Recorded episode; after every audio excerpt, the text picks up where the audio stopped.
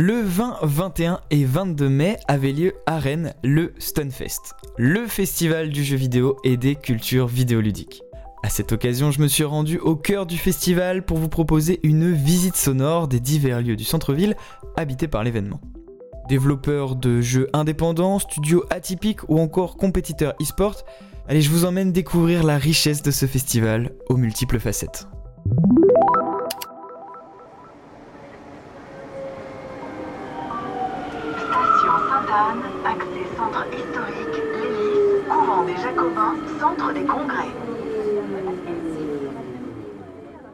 Le premier lieu que j'ai pu visiter, c'est le théâtre du Vieux Saint-Étienne.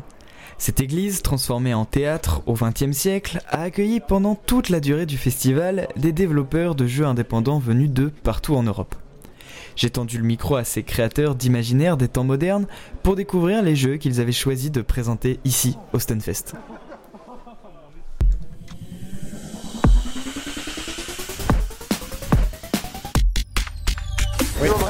D'essayer euh, Swordship, qui est une espèce d'anti-shoot 'em up 3D. C'est comme ça que je le, je sais pas. Comment vous qualifiez ce jeu? Alors euh, nous on l'appelle un dodge them up. Alors le but du jeu, on l'a appelé dodge them up parce que le but c'est d'esquiver en fait plutôt. On n'a pas de moyens offensifs, on est comme dans un shoot, il y a plein d'ennemis qui nous agressent, mais simplement nous on peut pas leur tirer dessus. Donc on doit utiliser les tirs quand ils nous tirent dessus pour se positionner de façon à ce qu'ils tuent les autres ennemis. D'où vient cette, euh, cette idée assez originale de faire, euh, de faire ce dodge 'em up Dodge them up. Voilà, d'où vient cette, cette idée euh, Est-ce que vous avez une haine envers les shoot 'em up et vous êtes dit on fait l'inverse? Non, alors pas du tout. On aime beaucoup ça. C'est pas du tout ça. En fait, c'est venu de l'idée de notre artiste Ben, euh, qui voulait faire un jeu sur ces scènes d'action qu'on peut avoir dans des James Bond, dans des Fast and Furious, où il y a une course poursuite en voiture, en bateau, euh, où on est poursuivi. Le héros n'a pas d'armes et il est poursuivi par plein de, bah, par plein de voitures ou plein d'autres bateaux et qui doit essayer de s'en sortir en les faisant éjecter de la route, en les faisant se tirer dessus pour réussir à s'en sortir. En fait, c'était vraiment ça l'idée de base. Et on s'est posé la question, bah, comment est-ce qu'on rend ça dans un gameplay de jeu? Et on en est arrivé à ça en fait, à, Swordchip. Quelles sont les forces principales pour vous du, du jeu euh? Je pense qu'il y a plusieurs choses. Effectivement, il y a la DA qui est effectivement. Bah, en fait, la DA est chouette parce qu'elle va bien aussi avec le système de jeu. C'est quelque chose d'assez minimaliste où on essaye de faire le- le plus possible avec le moins C'est-à-dire avoir des règles assez simples à comprendre, euh, un visuel très épuré, mais que tout ça puisse donner de quoi faire énormément de parties. On a quand même un jeu avec énormément de random, avec des générations d'ennemis différentes. Chaque partie est censée vraiment euh, faire, se faire poser des questions différentes, euh, devoir prendre des, des, façons de jouer différentes. Contrairement à un shoot normal où effectivement on va avoir toujours les mêmes vagues d'ennemis, on peut toujours se positionner au même endroit, puis qu'on doit vraiment apprendre, ce qui est déjà difficile, hein, mais apprendre les positionnements et puis à manipuler le jeu pour faire le maximum de points. Dans Swordship, comme il y a de l'aléatoire, eh ben, chaque partie va être différente et les, bonnes décisions à prendre pour maximiser ses points seront toujours différentes.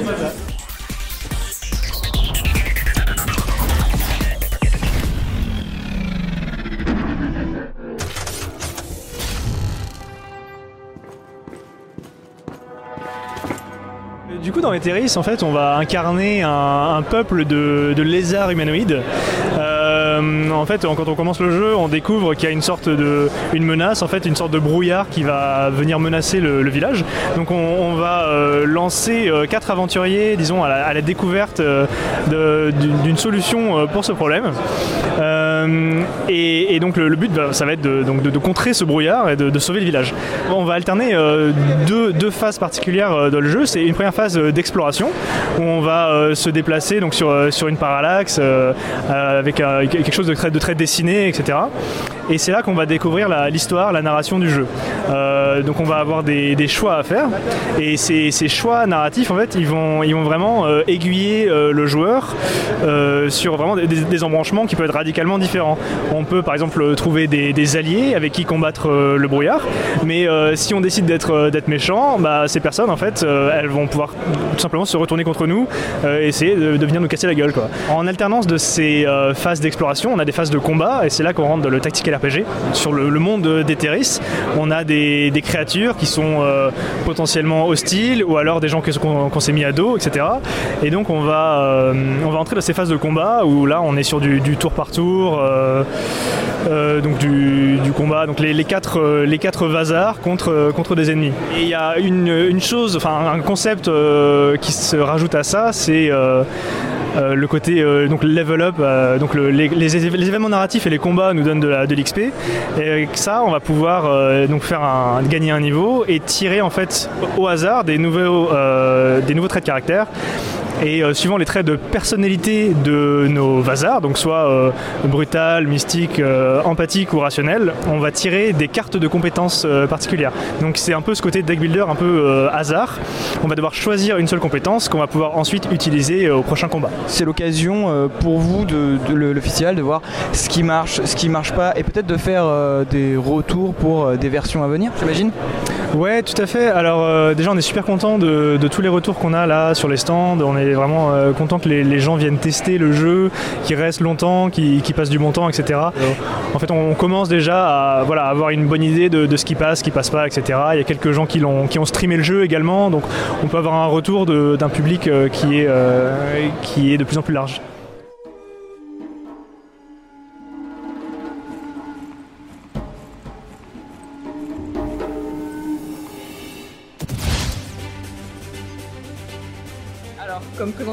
Pour petit pitch de base, euh, c'est une histoire qui suit Damien, un petit garçon français qui déménage au Japon avec sa famille et qui doit faire face euh, aux difficultés de la vie, euh, au fait de s'adapter là-bas. Et du coup, le jeu, c'est un jeu action-tactique. Donc, c'est du combat au tour par tour où, dans chaque partie du jeu, on va contrôler Damien sous sa forme de héros qui est Captain Velvet Meteor, avec à chaque fois un nouveau compagnon qui sont tous des personnages de manga édités par Shueisha. Alors pour le public, ça s'adresse à peu près à tout le monde. Le, but c'est que le jeu soit vraiment accessible pour tous les niveaux et euh, en même temps de présenter des challenges pour les personnes qui ont envie. euh, Enfin, on a en gros des objectifs globaux pour chaque niveau et des objectifs secondaires, ce qui fait que les personnes avec peut-être moins d'expérience peuvent ben, faire le jeu dans son entièreté et en même temps laisser des personnes plus expérimentées aller un peu plus loin dans le jeu et avoir un peu plus de challenge. On pourrait le trouver. Ok, donc fin d'été, euh, ce sera sur euh, la Nintendo Switch et euh, pas de cassette matérielle, donc uniquement sur leur store. Jeu s'appelle CRISPR Crunch. Et euh, justement ça parle comme tu dis de la CRISPR-Cas9 donc c'est une technique d'édition génétique. Et nous on a imaginé un jeu qui parle de ça. Donc dans le jeu en fait tu, tu incarnes une bactérie. Euh, tu t'es fait injecter par un virus qui t'attaque. Et les virus il a son séquence ADN qui commence à descendre. Et euh, l'idée c'est qu'il faut que tu te défendes contre le virus en matchant la même séquence que les séquences de la virus avant que, avant, avant que ça arrive à t'infecter. Voilà. Quelles ont été les, les- les inspirations? Est-ce que c'est ces euh, euh, deux ans de pandémie qui vous ont fait dire allons faire un jeu sur un virus? Ah, oui, en quelque sorte, oui. Même si on avait commencé avant, parce que CRISPR, on avait entendu parler avant, euh, mais c'est vrai que le fait que de penser virus, virus, virus pendant les moments, ça nous, ça nous a poussé aussi dans, dans, dans cette, cette, cette direction. Bah, nous, nous, notre grande inspiration, c'est un jeu qui s'appelle Grindstone, qui a été fait sur iOS euh, par Capybara Games, je crois, euh, à du Canada. Et euh, c'est dans, dans ce jeu-là, tu, tu joues un avatar qui va qui va détruire plein de plein de méchants euh, dans un dans une dans une séquence. Votre studio Play Curious, le- l'objectif c'est de présenter des jeux qui ont un lien avec la tech et la science, de ce que j'ai cru comprendre. Ah, oui, c'est ça. Ouais, nous on est très int- intéressés par tout ce qui est technologie, enfin tout ce apprendre en fait des trucs intéressants. On est curieux quoi. Et euh, de même façon qu'aujourd'hui on peut trouver des super informations dans les podcasts ou dans les chaînes YouTube, euh, on s'est dit bah pourquoi c'est pas pareil pour le jeu? Donc bien sûr ça existe. hein. Il y a quelques bons jeux qui t'a- qui t'apprennent des choses, mais on trouve qu'il y en a pas assez. Donc no- nous notre but c'est d'en faire plein. Pourquoi pas en sortir euh, beaucoup plus fréquemment, euh, tous les mois, d'avoir un nouveau jeu, euh, voilà, qui, qui parle de la science.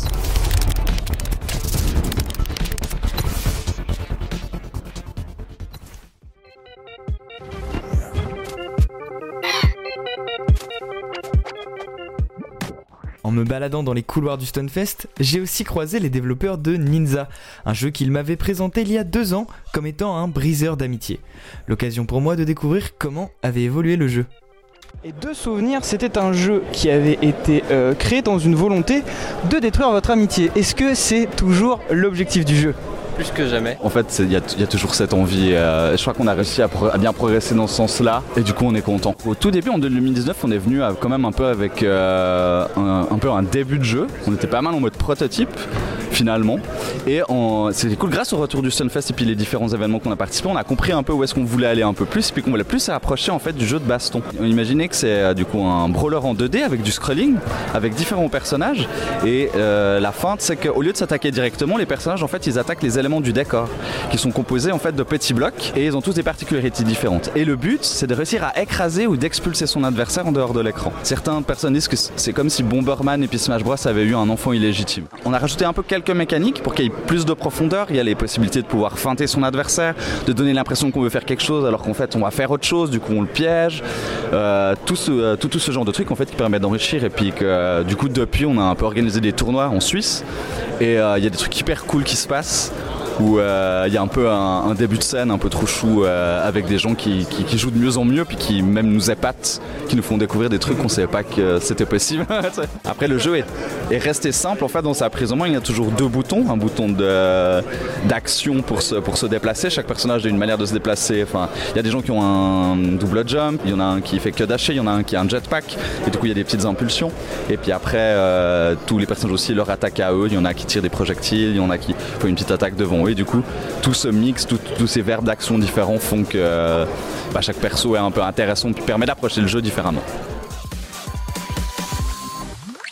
Vraiment bravo aux deux joueurs, bravo aux deux joueurs. Encore félicitations, tu es donc le champion du Stunfest de Ninja 2022. Merci beaucoup. Bravo On leur encore bien fort. Le Stunfest ne se limitait pas au théâtre du Vieux Saint-Étienne. Et après une journée bien remplie à échanger avec les développeurs de jeux indés, je me suis rendu le lendemain à la salle de la cité, où s'enchaînaient plusieurs compétitions qui, vous allez l'entendre, sont plutôt peu communes.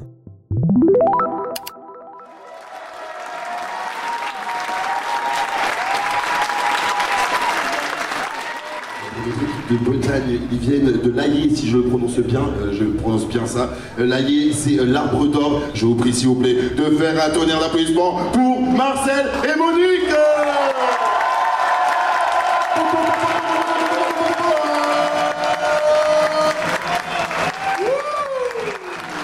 Le samedi, en début d'après-midi, dans la salle du jeu de paume, place à l'e-sport. Mais ici, il n'était ni question de Smash, ni Tekken, ni Street Fighter.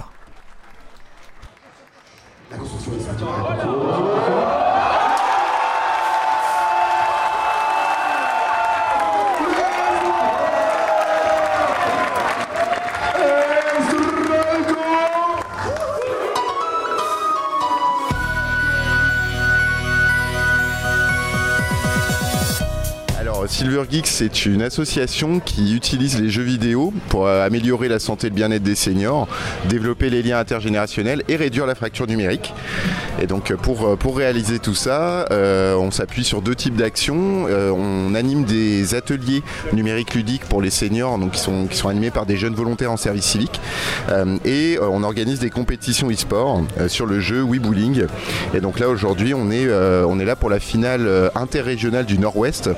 Donc on a les meilleures équipes des régions Bretagne, Normandie, euh, Centre-Val de Loire et Pays de la Loire qui vont s'affronter aujourd'hui. Et donc là, euh, l'équipe qui va remporter la victoire aujourd'hui sera qualifiée pour la finale nationale à Paris Games Week en novembre prochain. Euh, l'un des impacts de Silver Geek, c'est qu'on fait aussi évoluer les représentations des seniors sur cet univers des jeux vidéo et du numérique plus largement, de la même manière qu'on fait aussi évoluer les représentations des jeunes sur les personnes âgées, les capacités des personnes âgées. Et, et donc c'est vrai que nous, on a fait le choix de jeux vidéo basés sur le mouvement, euh, donc qu'on appelle Exergame, euh, ce qui permet aussi d'avoir d'autres impacts en termes de prévention de la perte d'autonomie, parce que ça permet aussi de remettre en activité les seniors.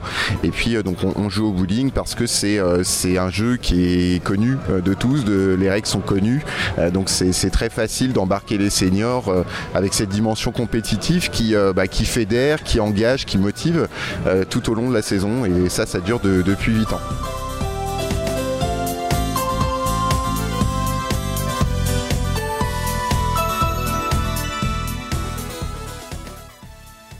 Un grand bravo à Monique et Marcel, les fiers représentants de l'équipe de Bretagne qui partent défendre nos couleurs à la Paris Games Week suite à leur victoire au Stunfest. À la suite de cette compétition acharnée, je me suis dirigé vers le couvent des Jacobins pour rencontrer les compétiteurs et compétitrices des Versus Fighting présents au festival.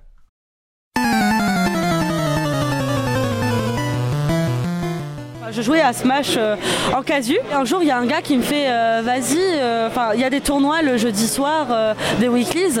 Euh, si ça te dit, viens jouer. euh, Enfin, fais de la compétition parce que franchement, tu débrouilles pas mal pour une casu. Et du coup, euh, je me suis dit Bah ouais, pourquoi pas. Je suis venue avec ma manette, j'ai fait mon premier tournoi juste avec la manette, j'avais pas la Switch. Ok. Et j'ai perdu. Pourquoi ce main là Qu'est-ce qui t'a qu'est-ce qui t'a conduit à jouer Cloud? Parce qu'il est incroyablement stylé. Euh, Il a un flow euh, de malade, on peut faire ce qu'on veut avec. Et voilà, ça casse des bouches, c'est plaisant. Euh, moi je joue Plante Piranha qui est le tout premier DLC de, Smash. Euh, personnage qu'on oublie des fois un petit peu mais qui commence à se faire apparaître un peu plus sur la scène. Euh, bah, c'est un perso qui est fun en fait, c'est un perso euh, qui ressemble pas à grand chose d'autre hein, globalement. Et, euh, et voilà, et ouais non j'ai j'ai un bon feeling avec ce perso, alors je bourre beaucoup avec mais, euh, mais c'est un perso sympa, voilà. Et toi tu joues Pikachu je crois Alors je joue Pikachu mais pas que. Je joue Pikachu et surtout euh, maintenant il y a la sortie du dernier euh, DLC, Sora. Donc, du coup je joue euh, Pika et Sora. Tournoi dans Smash Ultimate, j'en fais quasiment toutes les semaines, c'est, c'est- je suis à temps plein sur le jeu. Et pourquoi j'ai décidé de venir ici? Parce que c'est quand même un gros tournoi et que ça fait partie de mon, mon activité pro- professionnelle. Et ça aurait pu être un, un autre jeu plutôt que Smash Ultimate. Alors pourquoi en particulier euh, Smash Ultimate? C'était le, le bon jeu au bon moment ou alors c'était euh, vraiment euh, la mécanique Nintendo peut-être qui t'intéressait plus? C'est juste parce que c'est le meilleur jeu, c'est tout. Bon, là je me sens un peu ridicule parce qu'au moment de l'interview, j'ai pas réalisé que j'avais en face de moi un assez gros champion de ce match qui d'ailleurs gagnera l'édition 2022 du Stunfest.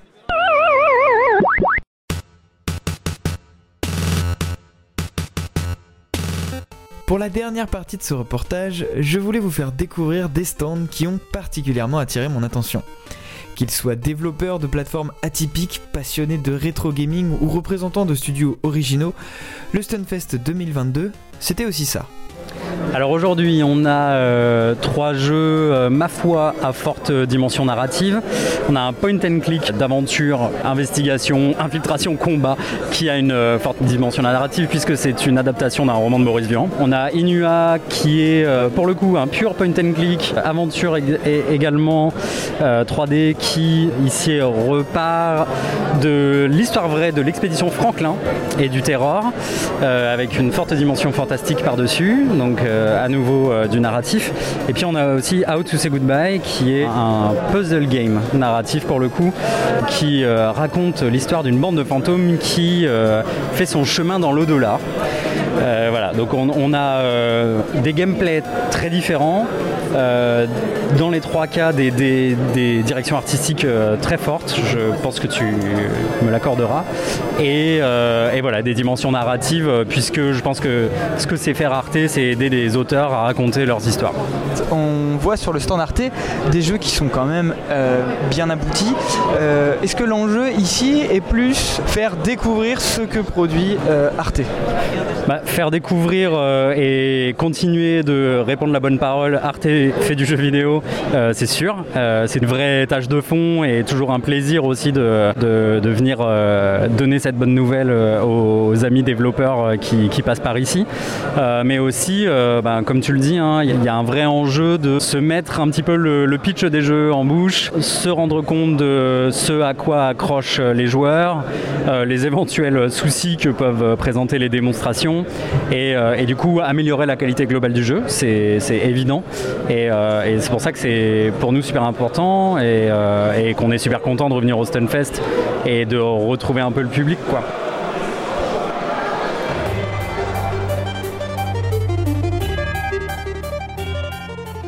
Donc shmup, ça veut dire shoot 'em up, un peu dans le, dans le langage vidéoludique. Et donc l'idée, en fait, euh, bon, c'est moi qui ai fait ce- cette plateforme tout seul, hein, euh, après un an de développement. Et en fait, c'est parti d'une envie juste de refaire un peu Mario Maker, mais euh, le rendre accessible à tout le monde gratuitement sur un site web. Donc il faut imaginer Mashmup, c'est un mix entre Mario Maker pour ce qui se passe dans l'édition des jeux, etc. euh, et euh, la mécanique web euh, qu'on a sur Scratch. Et encore une fois, pour euh, donc euh, euh, une édition de jeu, on va, on va dire assez simple, sur des, donc des jeux euh, 2D de type shmup, soit verticaux, horizontaux. On a aussi des platformers euh, où on tire, donc ce qu'on appelle les run and gun, un peu à la Megaman. Et donc vous allez sur le site, vous pouvez créer un compte, c'est gratuit. Et ensuite, quand vous créez votre jeu, vous pouvez créer des, des ennemis, des décors et importer en fait vos sprites. Après, on va réutiliser les sprites qui ont été faits pour le jeu euh, pour être utilisés potentiellement par d'autres jeux en fait. De mettre en commun en fait les, ennemis, les, décors, etc. ne sont plus confinés à un jeu. En fait, ils sont partagés entre tous les jeux. C'est ça l'idée. Alors par contre, la contrainte de tout ça, c'est qu'on reste sur des jeux très simples, pas de code, pas de prise de tête, pas de, pas de mécanique compliquée. On, on reste sur des jeux des années 90 qu'on avait sur des plateformes comme l'Amiga ou l'Atari. Euh, voilà, des shoot 'em up, des platformers, des, vraiment des choses très simples. Je pense que quelqu'un qui n'a jamais trop fait de jeu, et en tout cas pas professionnellement, mais qui est un peu passionné quand même, parce qu'il faut aimer ça, et voilà, on va dire en un- une après-midi peut déjà faire une première version en réutilisant des choses, et puis en 2-3 week-ends, il va pouvoir faire vraiment une création euh, particulière avec son univers.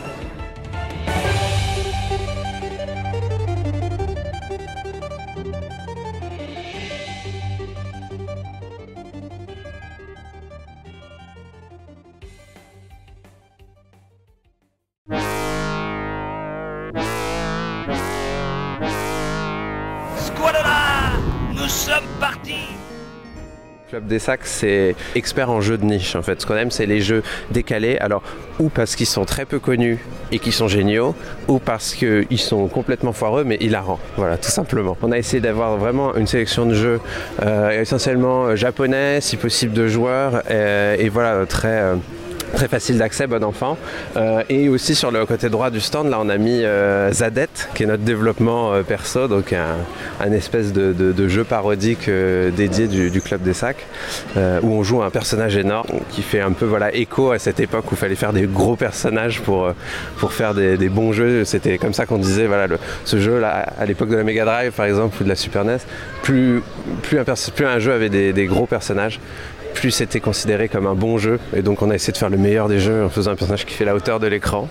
Mais de ce que je vois, on a quand même, enfin tu, l'as constaté toi-même, on a quand même beaucoup de jeunes publics qui arrivent. Alors ce qu'on constate d'ailleurs, c'est que les adultes, eux, euh, font une petite discrimination visuelle sur les jeux et vont aller s'orienter vers le jeu qui, les intéresse. Les enfants ont tendance à faire toute la longueur du stand dans l'ordre. Ils arrivent, euh, peu importe que ce soit un truc très vieux, 3D, 2D moche, euh, moins moche, dans l'ordre. Tu vois, il n'y a, pas a pas d'a priori. J'ai l'impression de la part des enfants, ils vont, ils testent scrupuleusement, j'ai envie de dire. Alors peut-être que le degré de fun va les faire rester plus ou moins longtemps, mais en tout cas, ils, testent tout et tu les vois sur des jeux de combat comme Shoaniki euh, qui sont totalement euh, euh, perdus, inconnus, et donc tu t'attends pas nécessairement à voir des enfants s'amuser là-dessus, et pourtant, tu vois, ça, ça fonctionne.